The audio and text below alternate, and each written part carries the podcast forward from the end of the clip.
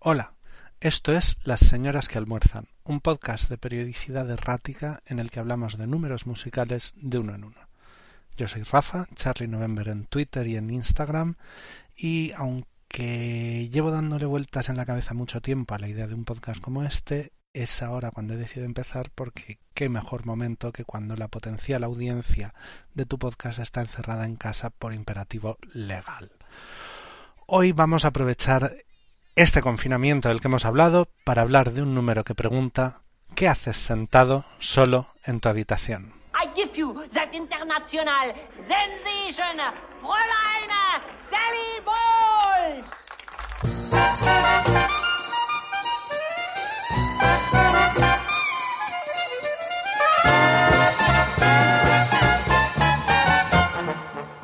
What good is sitting alone in your room?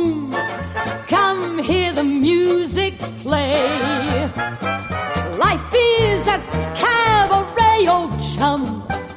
Come to the cabaret.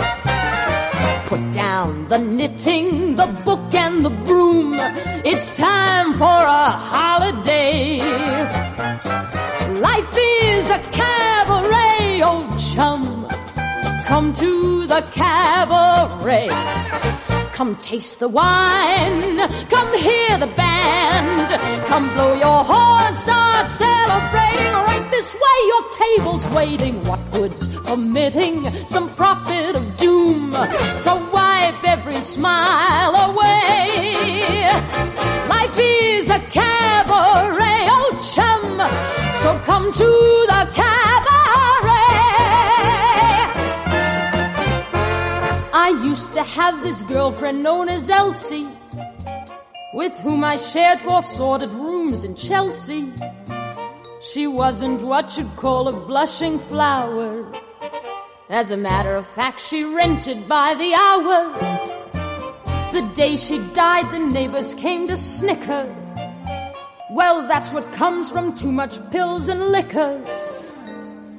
But when I saw her laid out like a queen, she was the happiest corpse I'd ever seen.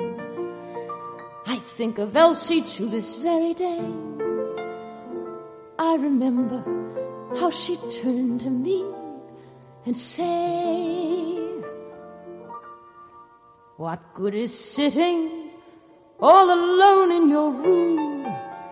Come, hear the music play. Life is a cabaret, old chum. Come to the cabaret. And as for me, ha, and as for me, I made my mind up back in Chelsea when I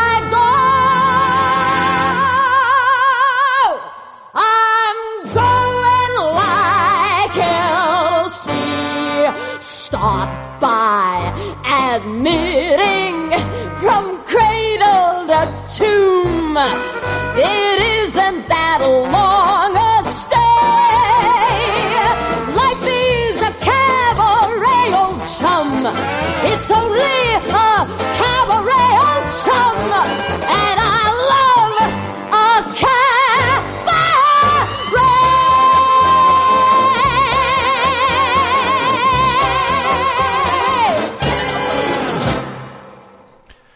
Como decía, vamos a hablar de números musicales de uno en uno porque como estoy yo solo, por lo menos de momento, no quiero estar una hora hablando de mi rollo, contaros además, contaros el argumento musical que posiblemente habéis visto y si no lo habéis visto no va a ser mejor que os lo cuente yo.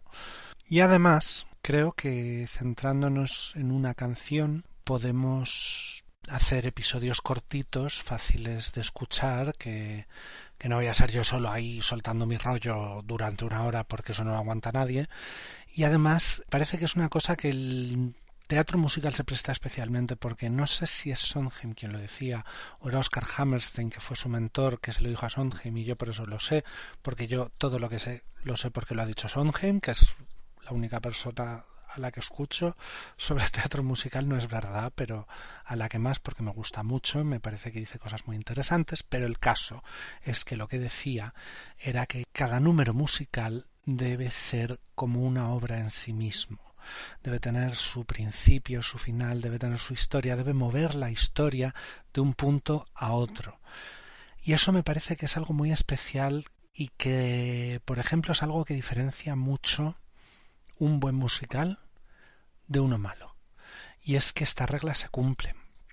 Es que tú tienes una canción que cuando empieza la historia, los personajes, la situación está en un punto y cuando termina está en otro. Cabaret es un musical bastante peculiar porque, bueno, para el que no lo conozca, es un musical de Kanderiev, que es uno de esos equipos de letrista y compositor.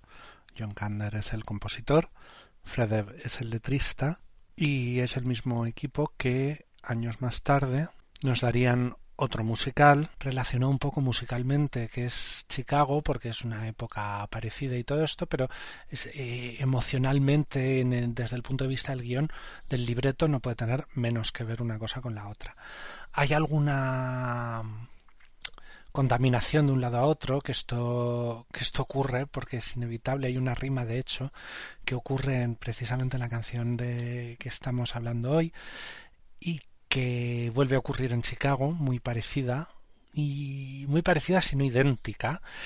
Y eso es muy interesante porque no, no, creo que lo hicieran a propósito, sinceramente, pero bueno.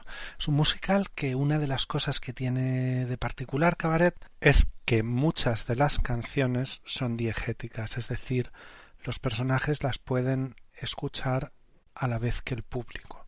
¿Cuándo no ocurre esto? Pues por ejemplo en West Side Story, yo qué sé, pues están ahí en el gimnasio haciendo su baile, no sé qué, no sé cuántos, y de pronto María y eh, Tony se encuentran y eso se convierte en una cosa onírica, maravillosa, fantástica, que se ponen a cantar, que el día que yo te conocí, bla, bla, bla, bla, bla, bla. No dicen eso, pero da igual, porque vienen a decir eso. Todo eso en realidad no ocurre, o sea, porque tú imagínate que estás ahí en un gimnasio en los años 50 o en los años que fueran, eh, con tus amigotes que de ahí de, del West Side de Nueva York y de pronto se para todo, se bajan las luces, hay un foco que ilumina dos pasmarotes que están ahí en medio mirándose y haciéndose carantoñas y se ponen a cantar como pazguatos, pues eso no, eso no ocurre y si ocurriera la gente reaccionaría. Entonces realmente en los musicales normalmente la música es no diegética, es decir, no la están oyendo, no está ocurriendo de verdad. Es una manera de exponernos la historia a nosotros, a, los que estamos presenciándola, pero no lo están escuchando los eh, personajes.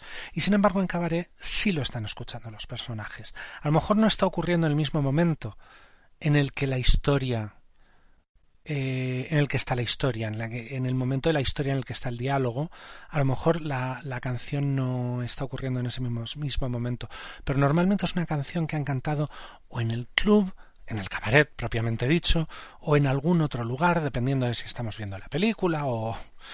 Pero...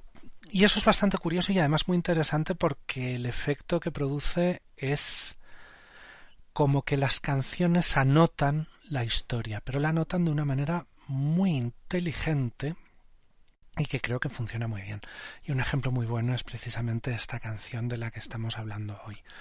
Eh, la canción empieza con la típica parte de letra que podría que, que, si tú la oyes sin saber nada dices Buah, esto es farfolla esto está aquí para, para hacer relleno porque además es una es una, la primer, el primer verso es un verso que nos viene muy bien ahora, por cierto, que dice what, what good is sitting alone in your room, que es para qué sirve estar sentado solo en tu cuarto. Pues hija mía, que no me dejan hacer otra cosa. Pues para eso sirve. Aquí estamos, grabando un podcast. Pero, eh, ¿para qué sirve estar sentado solo en tu cuarto? Ven a escuchar la música. La vida es un cabaret, viejo amigo, la vida es un cabaret. dices, ah, pues qué estupidez.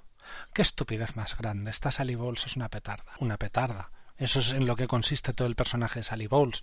Es una petarda muy interesante, es una petarda fascinante, pero ella, de hecho, ella misma en esta canción te está contando que es una petarda. Por eso encaja también, también empezar así. Pero luego empieza a coger intríngulis, porque, bueno, luego sigue con él, deja el punto, el libro, la escoba, bla, bla, bla, bla, bla, bla, ven a tomar vino, ven a escuchar a la banda, todo esto me interesa, no me interesa nada, porque todo esto realmente no está diciendo nada, está diciendo, ay, ven al cabaret a pasártelo fenomenal. Hasta aquí parece la típica canción de baila, baila, baila, que hay 50 canciones en el mundo que, que en lo que consisten es en decirte que tienes que bailar. Pero luego viene un, una estrofa que es súper interesante, que dice, ¿para qué sirve permitir a algún profeta del pesimismo que borre todas las sonrisas? Que borre todas las sonrisas. La vida es un cabaret, viejo amigo, ven, así que ven al cabaret. Esto, que parece completamente inofensivo así, sin contexto, hay que pensar que está ambientado en la Alemania de entreguerras y, para ser exactos, en el ascenso del nazismo.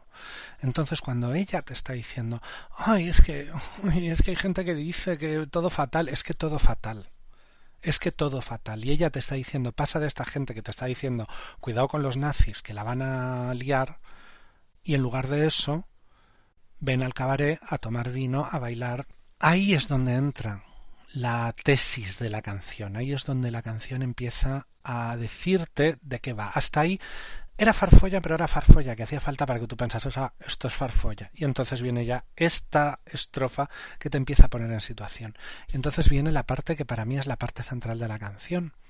Y es cuando dice, solía tener una amiga que se llamaba Elsie, con la que compartía cuatro sórdidas habitaciones en Chelsea, fíjate, rima en español también, que eso es una cosa muy buena, no era lo que se podría decir una dulce flor, traducción libre, pero me da igual porque estoy traduciendo en the fly, entonces traduzco como quiero. Y de hecho, eh, se alquilaba por horas. El día que murió, los, los vecinos vinieron a burlarse bueno, esto es lo que ocurre cuando tomas demasiadas pastillas y licor. Y aquí esta es la frase que os decía antes, que está prácticamente idéntica, si no idéntica en Chicago. Well, that's what comes from too much pills and liquor. Lo que pasa es que en Chicago está en el rack, en el rack de la, de la rueda de prensa. Y stay away from pills and liquor es lo que dice en, en Chicago, pero es una rima muy muy parecida. Ah, no, lo que dice es jazz and liquor. Bueno, me lo he inventado, pero lo voy a dejar porque así se ve la clase de persona que soy yo, que es que me lo invento todo. Entonces no me tengáis nada en cuenta. Eh, pero dice, cuando la vi ahí dispuesta como una reina, era el cadáver más feliz que yo había visto nunca. Y esta es la clave, lo más importante, yo creo, de toda la canción, porque es cuando Sally Bowles te está diciendo, ya, ya, si yo sé que vienen los nazis y todo eso, pero yo he venido a Berlín a pasármelo teta y no tengo intención de hacer otra cosa. Entonces, ¿que me muero? Pues me he muerto, pero me lo habré pasado bien por el camino. De hecho, eso es lo que dice cuando dice eh, pienso, pienso en él si hasta este mismo día y recuerdo cómo ella se giraba hacia mí y me decía, esto vuelve a rimar en español, ¿habéis visto qué bien? Eh, ¿para qué sirve estar sentado solo en tu habitación? ¿Ves? Te está volviendo a decir lo mismo que te había dicho al principio, pero te lo está, al volvértelo a decir con el contexto que ya tienes de las estrofas anteriores, de pronto tiene otro significado completamente. Y entonces te dice otra vez, ven a escuchar la música, la vida es un cabaret, tralarí, tralará, y luego dice, y por mi parte, me decidí en Chelsea, el día que me vaya, que me vaya, que me muera, me voy como Elsie. Esto funciona de dos maneras, funciona a dos niveles y esto es precioso cuando las cosas funcionan a dos niveles en, en un número musical, porque un número musical puedes de hecho, lo más frecuente es que sea menos denso en información que un, pues, que un, que un recitativo que, o que simplemente un texto hablado porque tienes que hacer rimas y porque tienes que encajar con la música y tal, y entonces hay mucha, pues mucho relleno y mucha palabrería que no quiere decir nada. Una buena, un buen número musical tiene ese ser sucinto y ese tener varias capas para que cuando tú lo estás escuchando no solo te estás enterando de lo que te están diciendo literalmente las palabras, sino de lo que hay en el personaje que está cantando. Por eso hay determinadas canciones que son imposibles de entender fuera de, del contexto de, de su, de su obra. Por ejemplo, eh, Sending the Clowns, que todo, el mundo la conoce, cantada por, por eh, Barbara Streisand, que es una cosa que suena como cursi y sin embargo tú la escuchas la letra en el contexto de A Little Night Music y, y es una canción bastante amarga, no tiene nada de cursi. Y aquí ocurre lo mismo, o sea, tú puedes tener esta canción como, ay, cabaret, jajaja, vamos a bailar, lo vamos a pasar todo es fenomenal, pero lo que te está diciendo es, por una parte, que Sally Bowles, en algún momento de su vida, en Chelsea, según nos dice, tomó la decisión de que iba a morir joven probablemente, pero que se lo iba a pasar muy bien por el camino, la realidad cuando has visto la obra, cuando has visto la película, es que Sally Bowles no se lo pasa tan bien como ella piensa que se lo pasa, pero eso es otra película y eso es como para y eso es como para estar hablando mmm, solo del musical una hora, o sea, eso eso cuando tenga con quién hacer esto, pero mientras esté yo solo no. Funciona también a un nivel distinto y funciona como una representación de lo que le ocurre a la gente que está en ese cabaret viendo cantar a Sally Bowles. Esto es una cosa que nosotros no es muy fácil no ser consciente porque en la en la obra pues pues Mm, aunque se insinúa, no se dice explícitamente, y claro, tú estás viendo la película, por ejemplo, y estás viendo a Liza Minnelli cantar, y Liza Minnelli canta fenomenal, y entonces pues Sally Bowles canta fenomenal, pero Sally Bowles no canta bien. Sally Bowles no es una gran artista. Canta bien porque si no, nadie va a ir a ver un musical que va de una chica que canta mal y en efecto se sube al escenario y canta mal. Porque no. ¿Qué pasa? Pones a Liza Minnelli y canta fenomenal. Pero en realidad Sally Bowles canta mal. Y esa gente que está ahí no está ahí para escuchar cantar a Sally Bowles, ni está ahí para hacer nada que no sea pasárselo bien. Y han tomado la misma decisión que Sally Bowles y la misma decisión que tomó en su momento Elsie. Lo que pasa es que ellos, en lugar de matarles las pastillas y el alcohol, les van a matar los nazis. Pero bueno, ¿qué se le va a hacer? Esa es la conclusión a la que han llegado. Que no quiere decir eso que nadie esté diciendo que tengan razón en llegar a esa conclusión, ni muchísimo menos. Y de hecho, si la película es bastante explícita diciendo que no, que esa no es la correcta, pero además, si veis, por ejemplo, el montaje del 90 y ah, 90 y no sé cuántos, 94 creo que es en Londres, que sale Alan Cummings y sale Jane Horrocks, que además es muy gracioso porque Jane Horrocks es la secretaria en Absolutely Fabulous y hace un personaje completamente distinto y es muy curioso si la habéis visto en Absolutely Fabulous, pero bueno, en ese montaje que es de, que es de San Méndez, hacen bastante hincapié en el tema nazi. O sea, no, no. Además, hincapié de una manera muy elegante. Os lo recomiendo, está entero en YouTube en mala calidad, pues sí, porque está ripeado de un VHS. Entonces, si el VHS ya originalmente no podía tener buena calidad, ya ripeado no te cuento. Pero está muy bien, está muy bien. Y nos, nos incide mucho en ese punto de, de esta gente está aquí tan borracha y tan drogada y tan ligando unos con otros y tan absolutamente perdidos que no, no es ya ni siquiera que no se estén dando cuenta, sino que se están dando cuenta de que llegan los nazis a comerles el turrón y les da igual, porque ellos han venido aquí a emborracharse y eso es lo que van a hacer. Hay más historias dentro del musical, pero estamos hablando de esta canción concretamente que habla sobre sobre esta gente, sobre la gente que está en el cabaret, sobre Sally Bowles y en el fondo sobre la gente que vive en Berlín en este año, que yo no sé si es 1933 o 1932, pero vamos, por ahí le anda. El lugar que ocupa la canción en el en el musical también es importante porque es la penúltima canción justo antes del reprise de Willkommen, que es la, la, canción que conoce todo el mundo del principio, que canta el maestro de ceremonias. Y, es como un punto y final que nos está contando cómo va a acabar Sally Bowles. La narrativa de Cabaret es una narrativa como tenue, o sea, te muestra escenas, te muestra, no, no es un planteamiento nudo desenlace catapún y aquí se muere y le, le, han pegado un tiro, le han cortado la cabeza, no, no se sabe qué le pasa a nadie, no se sabe qué le pasa a nadie, no se sabe cómo acaban, pero te lo dejan intuir. Y una de las maneras en la que te lo dejan intuir es con esta canción tan maravillosa que parece que te está diciendo vámonos a bailar, a ponernos borrachas y a pasárnoslo fenomenal, y lo que te está diciendo es vamos a morir todos. Con lo cual, entre eso de que ¿qué haces ahí sentado solo en tu habitación? y vamos a morir todos, es una canción muy adecuada para estos tiempos que corren.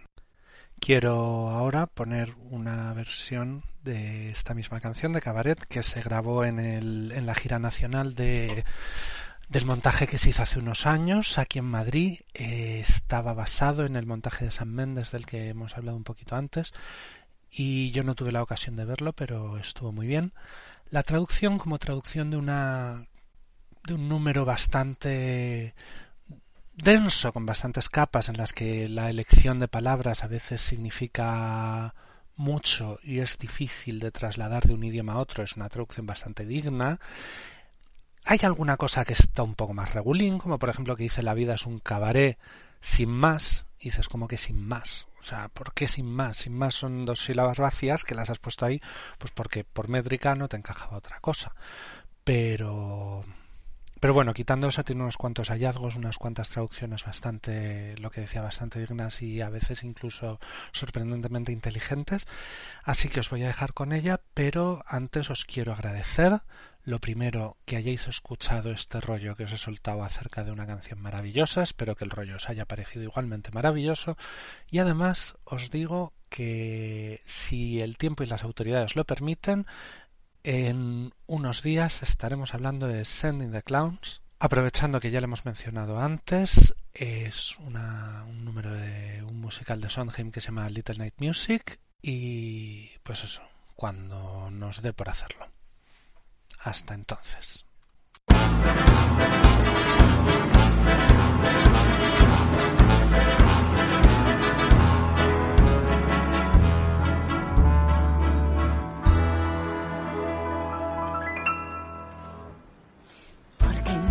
En la habitación, ven a pasarlo bien. La vida es un cabaret sin más, vamos al cabaret. Basta de radio, de escoba y sillón, dadles un puntapié. La vida es un cabaret sin más, vamos al cabaret. Bebe champán,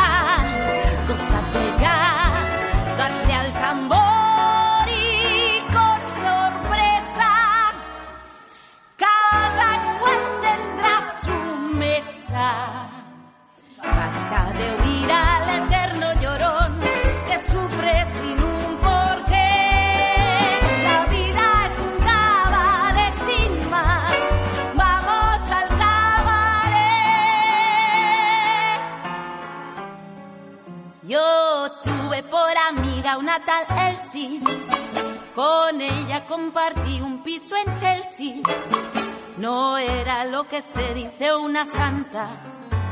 Alquilaba su entrepierna y su garganta. Murió y la gente habló en su velatorio. Así termina siempre un buen holgorio. Y yo la vi como una emperatriz, una hermosísima muerta.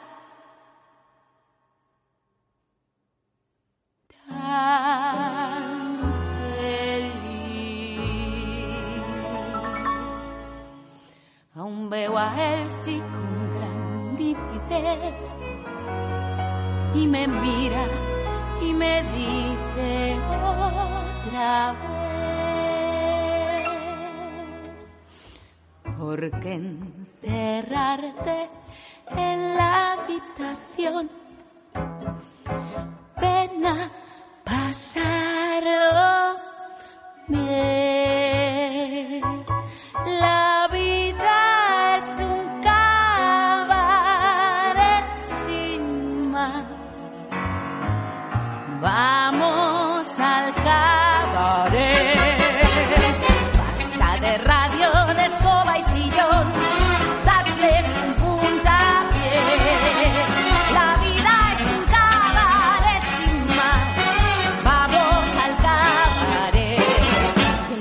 a